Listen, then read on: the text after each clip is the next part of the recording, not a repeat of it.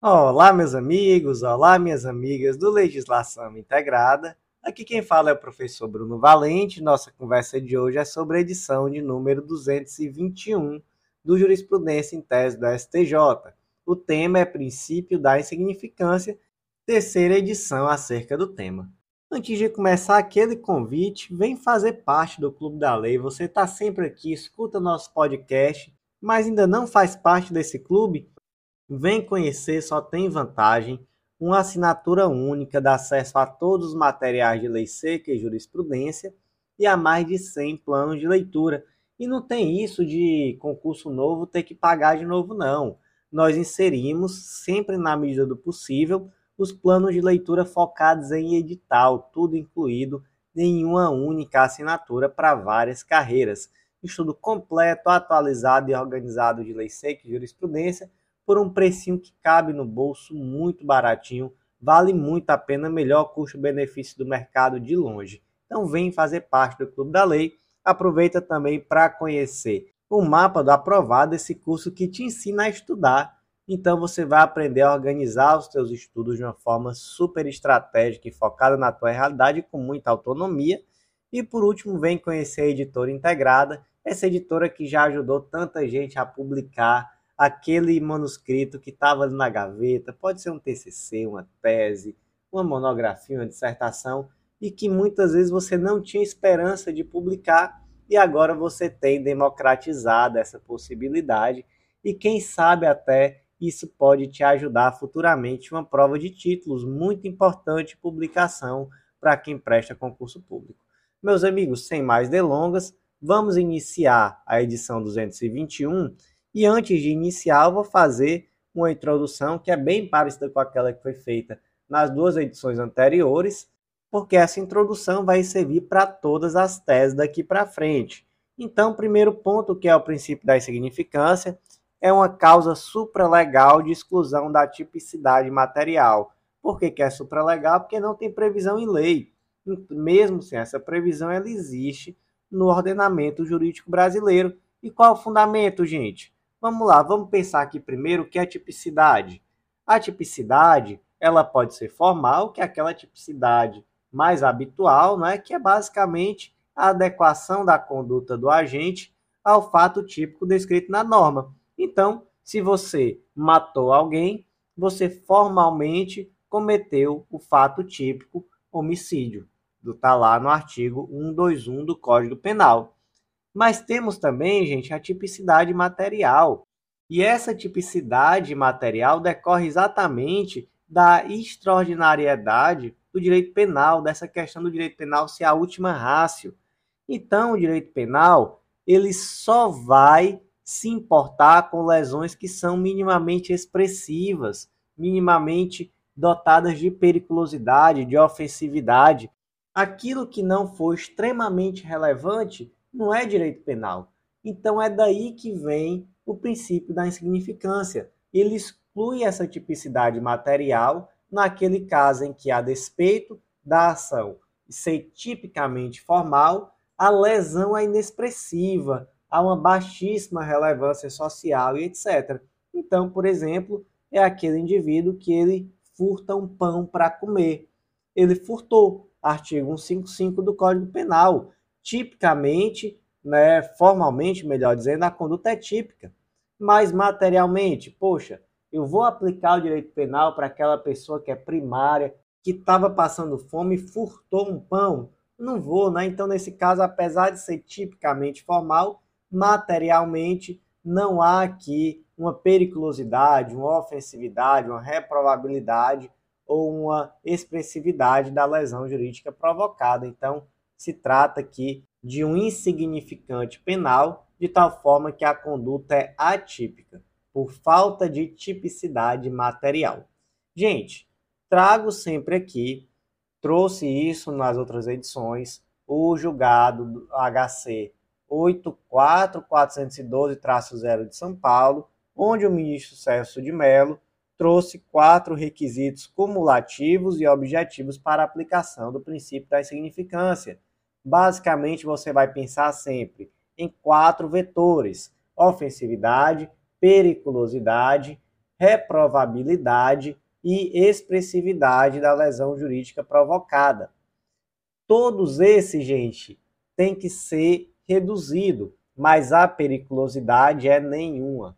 Então, nenhuma periculosidade da ação social. O restante, ó, mínima ofensividade da conduta, reduzido grau de reprovabilidade do comportamento e inexpressividade da lesão jurídica provocada.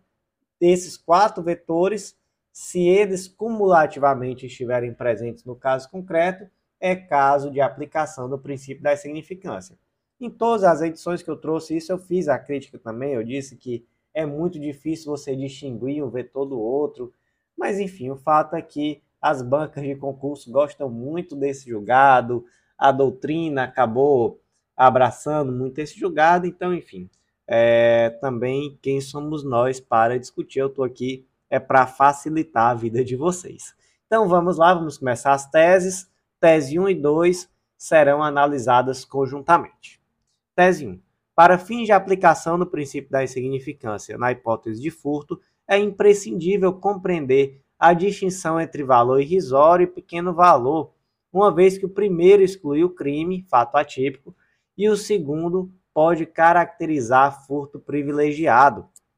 Tese 2.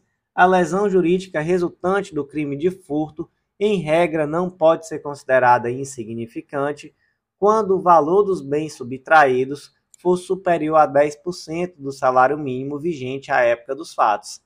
Vamos lá, gente aqui temos uma distinção entre furto privilegiado e furto insignificante.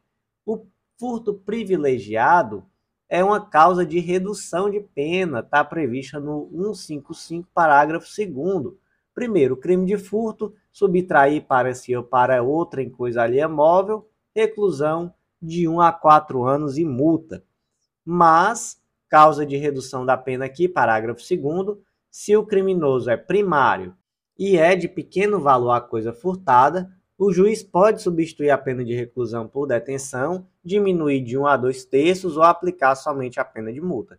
Então, aqui, pequeno valor. Então, vamos distinguir o que é o pequeno valor do que é o valor insignificante. Se o valor é pequeno e o indivíduo é primário, você vai aplicar a essa causa de redução de pena, esse privilégio. Se o valor é insignificante, aí não, aí você já afasta a tipicidade material, o princípio da insignificância. Qual vetor aplicado pela jurisprudência? Gente, no crime de furto, o vetor mais amplamente aplicado é o de que pequeno valor é até um salário mínimo e valor insignificante é até 10% do salário mínimo. Então, gente, fixa assim, tá? Até 10% do salário mínimo vigente à época dos fatos é insignificante. Superior a 10% e menor do que um salário mínimo é pequeno valor. Então, insignificante exclui tipicidade. Se for pequeno valor e o indivíduo for primário, aí é possível aplicar o privilégio, que é uma causa de diminuição de pena e que permite até mesmo a substituição dessa pena de reclusão por multa. Tese 1. Para fins de aplicação do princípio da insignificância na hipótese de furto, é imprescindível compreender a distinção entre valor irrisório e pequeno valor, uma vez que o primeiro exclui o crime, fato atípico, e o segundo pode caracterizar furto privilegiado. Tese 2. A lesão jurídica resultante do crime de furto, em regra, não pode ser considerada insignificante quando o valor dos bens subtraídos for superior a 10% do salário mínimo vigente à época dos fatos. Tese 3 a restituição da res furtiva à vítima não constitui por si só motivo suficiente para a aplicação do princípio da insignificância. Então imagina, por exemplo, que a Maria furtou uma bola de vôlei avaliada em 280 reais. Então eu trouxe esse valor aqui de 280 reais já para poder ser um valor superior a 10% do salário mínimo, né? Então não é um valor insignificante mas a Maria devolveu essa bola. Essa bola foi restituída ao proprietário. E aí pergunta se é possível aplicar o princípio da insignificância por conta dessa restituição da coisa furtada à vítima. STJ entende que não. STJ entende que não.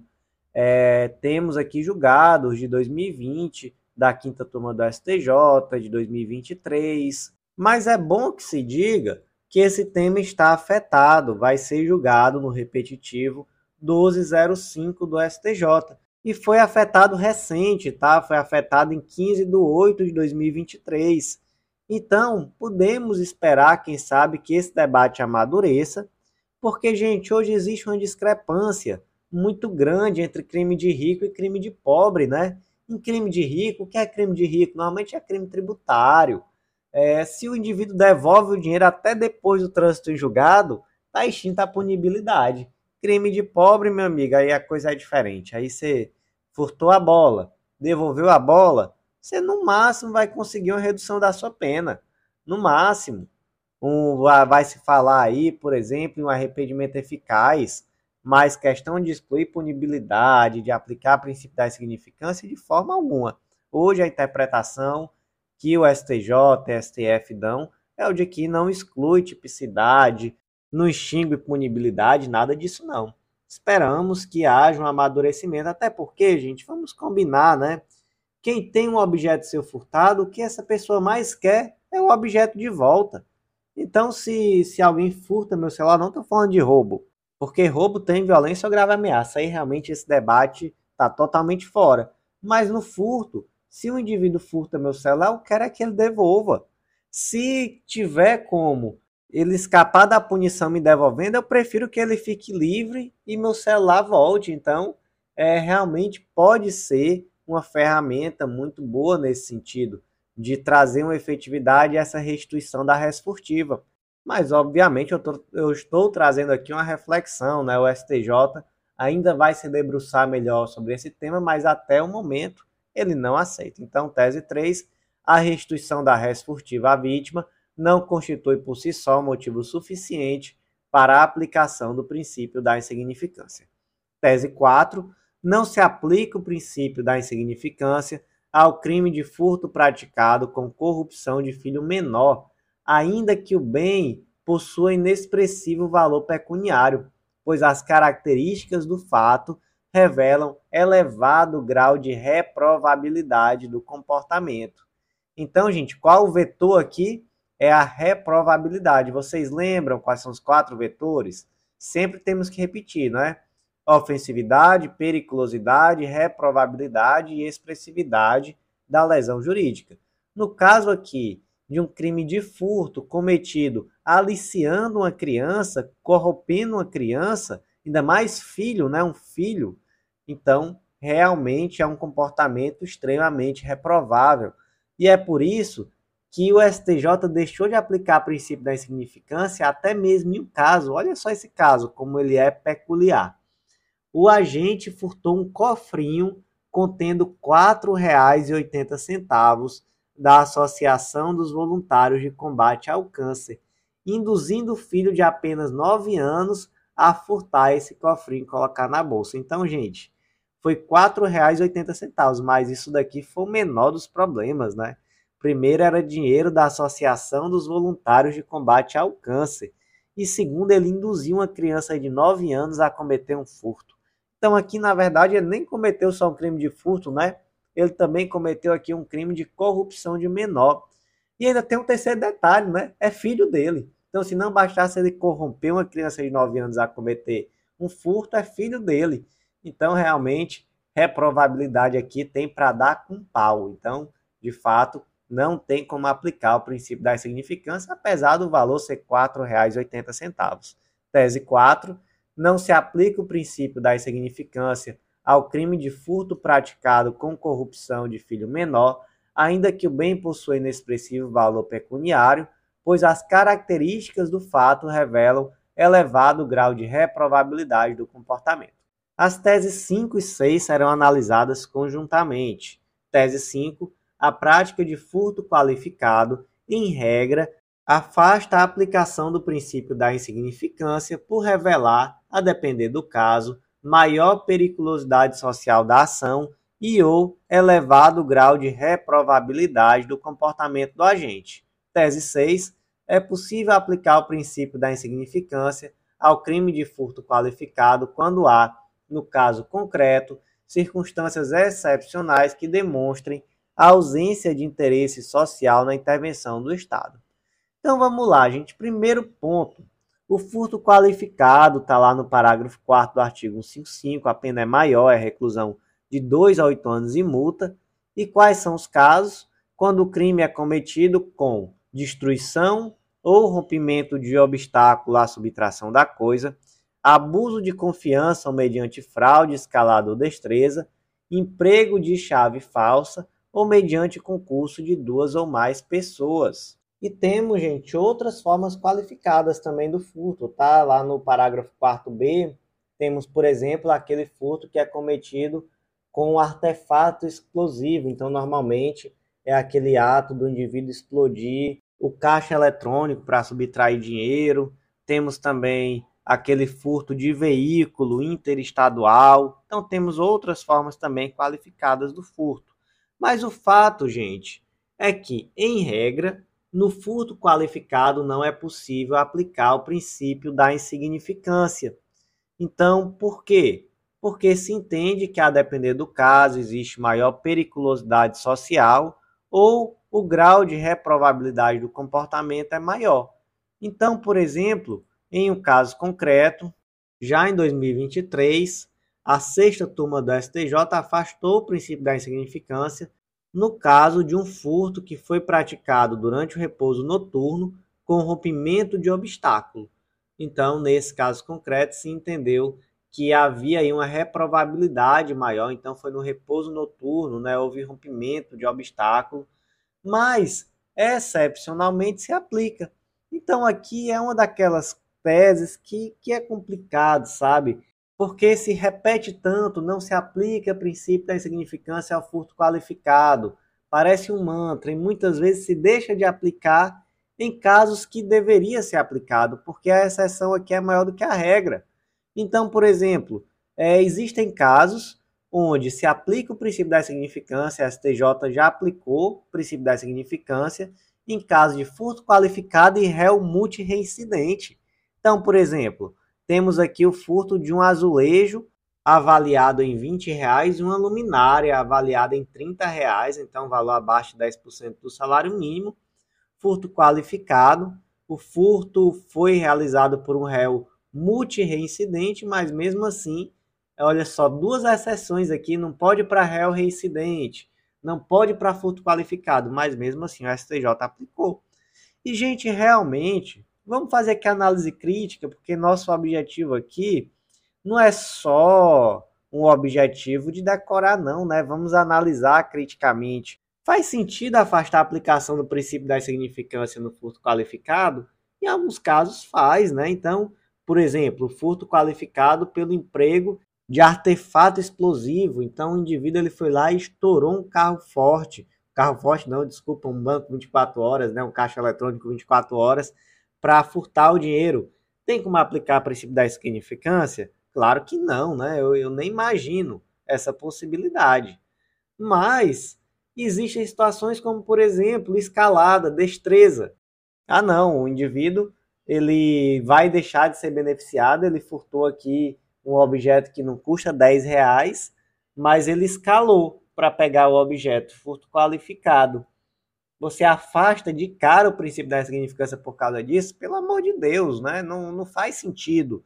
Não, teve destreza, certo, mas o valor foi insignificante, enfim, vai afastar de cara só por causa disso? Não, né? Então, de fato a exceção aqui é maior que a regra.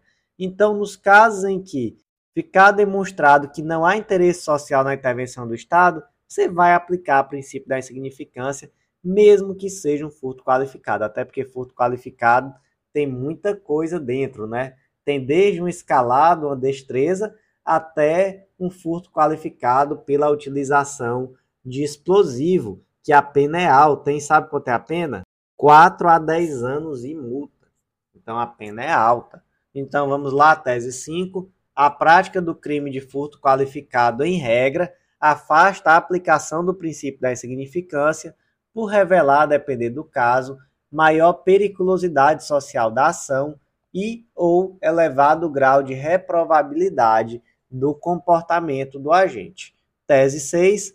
é possível aplicar o princípio da insignificância ao crime de furto qualificado quando há, no caso concreto, circunstâncias excepcionais que demonstrem a ausência de interesse social na intervenção do Estado.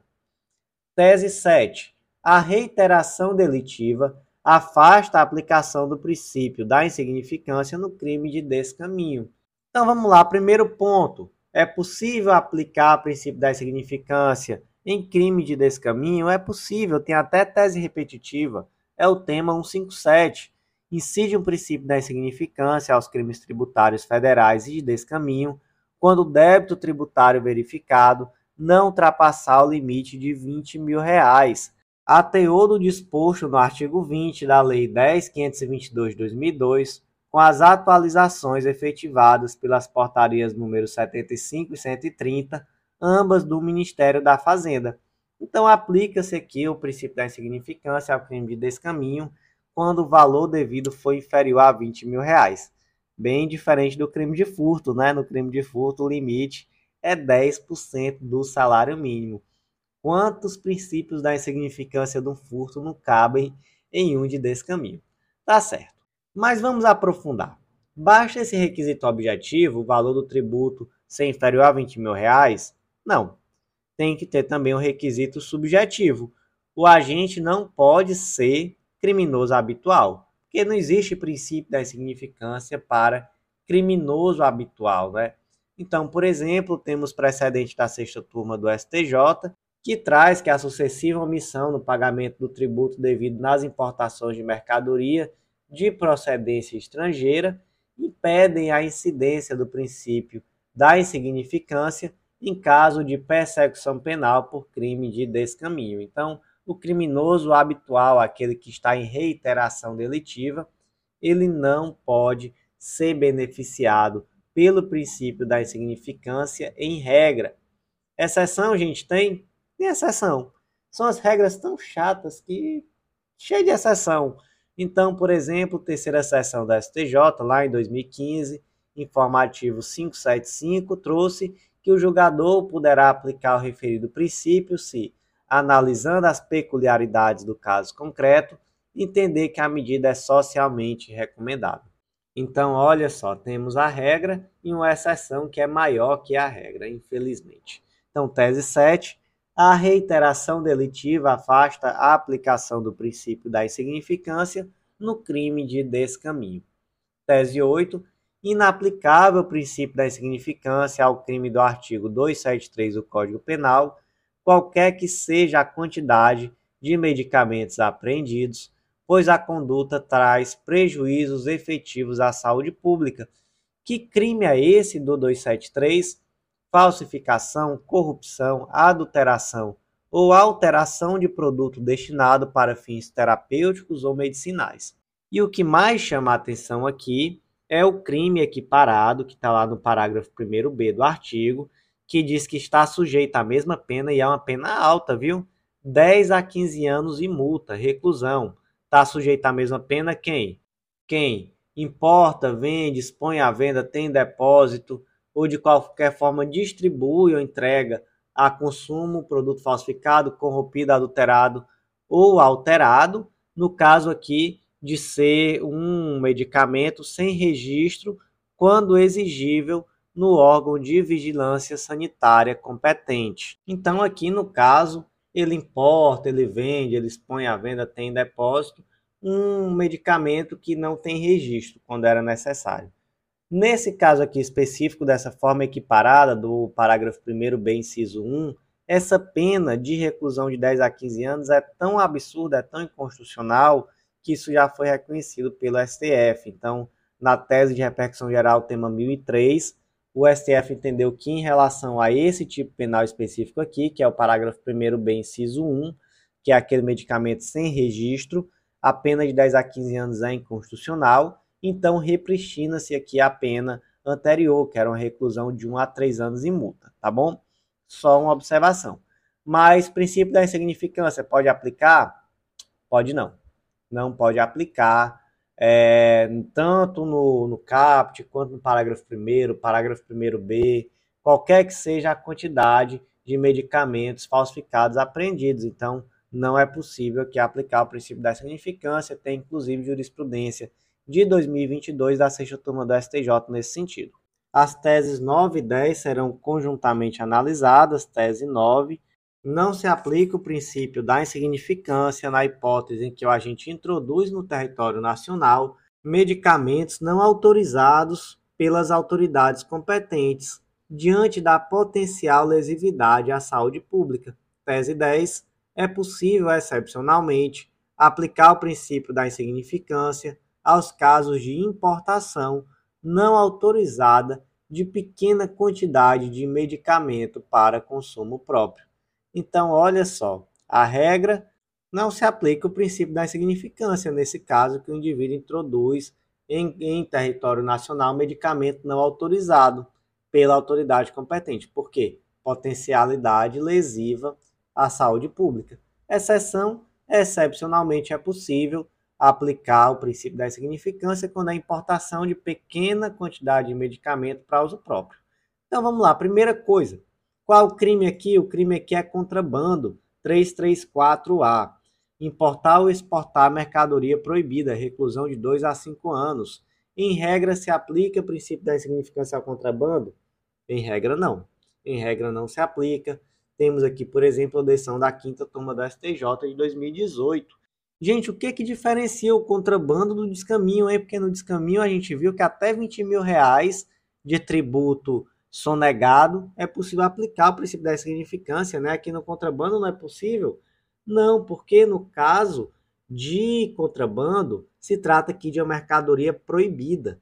Então, lá no descaminho a questão é tão somente aduaneira, né? Tributária é, dinheiro que deixou de entrar para o Estado. Aqui não, aqui tem uma questão de saúde pública, tem uma questão de se tratar de uma mercadoria proibida. Então, por exemplo, contrabando de cigarro. E aí esse cigarro não tem como verificar se ele atende aos requisitos obrigatórios de proteção à saúde pela legislação brasileira. Então, dentre outras coisas, né, contrabando de medicamento, medicamento que não é autorizado, não é registrado na Anvisa, melhor dizendo. Então, veja só, no descaminho é possível porque é uma mera elisão fiscal, no contrabando não é possível em regra. Mas tem alguma situação que é possível no contrabando? Tem. Então aqui um bom exemplo é esse. Importação de uma pequena quantidade de remédio para uso próprio. Então realmente não é algo que o direito penal deveria estar se preocupando. Então aqui se aplica sim o princípio da insignificância.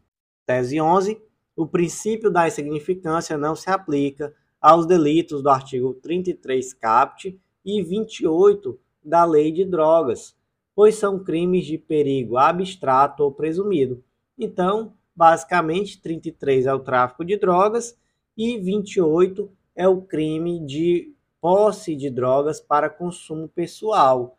E aí, vamos primeiro aqui ao que está decidido. Se aplica o princípio da insignificância ao crime de tráfico de drogas não se aplica, tá? Não se aplica porque se trata aqui de um crime de perigo abstrato. Os bens jurídicos tutelados aqui são segurança pública, paz social, então existe uma relevância social e então nesse caso aqui se entende que não é possível. Tem caso que já foi aplicado? Tem. Então, em um caso concreto, o STF aplicou o princípio da significância para uma mulher que foi presa portando um grama de maconha. Então, um grama de maconha, quantidade irrisória de maconha, é, nesse caso, que foi considerado até emblemático. É, o relator foi o ministro Gilmar Mendes e se aplicou o princípio da significância lá em 2019, mas de forma que muito excepcional. Certo, e quanto ao crime do artigo 28? Aí a jurisprudência também por enquanto, né, pelo menos é no sentido de que não se aplica. Até porque até agora a jurisprudência é no sentido de que o crime do artigo 28 ele foi somente despenalizado, ele permanece existindo então como um crime. Ele não deixou de ser crime, ele só foi despenalizado, tanto é que hoje ele é punido só com advertência sobre efeito de droga, prestação de serviço à comunidade e medida educativa de comparecimento a programa ou curso educativo. Então, hoje nós temos um aqui esse delito que não foi descriminalizados. Se entende que se trata aqui de um delito de perigo presumido ou abstrato. Então, dessa forma, independentemente da quantidade, não seria possível aplicar o princípio da significância. Mas, gente, todo o debate sobre o artigo 28 poderá eventualmente ser revisto muito em breve, né? Porque o STF está para concluir o julgamento do RE 635 659 de São Paulo. Nesse julgado vai se decidir muitos pontos que ainda estão em aberto, se é constitucional, se não é, esse crime do artigo 28, quais serão os critérios para verificar objetivamente se o indivíduo é traficante ou se é usuário, se esses critérios vão ser só para maconha ou se vão ser para as drogas em geral. Enfim, vai se provavelmente todo essa, esse debate sobre mera despenalização vai se tornar ultrapassado. Então, temos que aguardar aqui a conclusão desse julgado para poder reavaliar. E eu já adianto que sobre essa questão do princípio da insignificância ao crime do artigo 28 da Lei de Drogas, eu analisei os votos de alguns dos ministros e eu não vi nenhuma questão diretamente ligada. Então, é, não percebi uma argumentação pautada em princípio da insignificância no debate.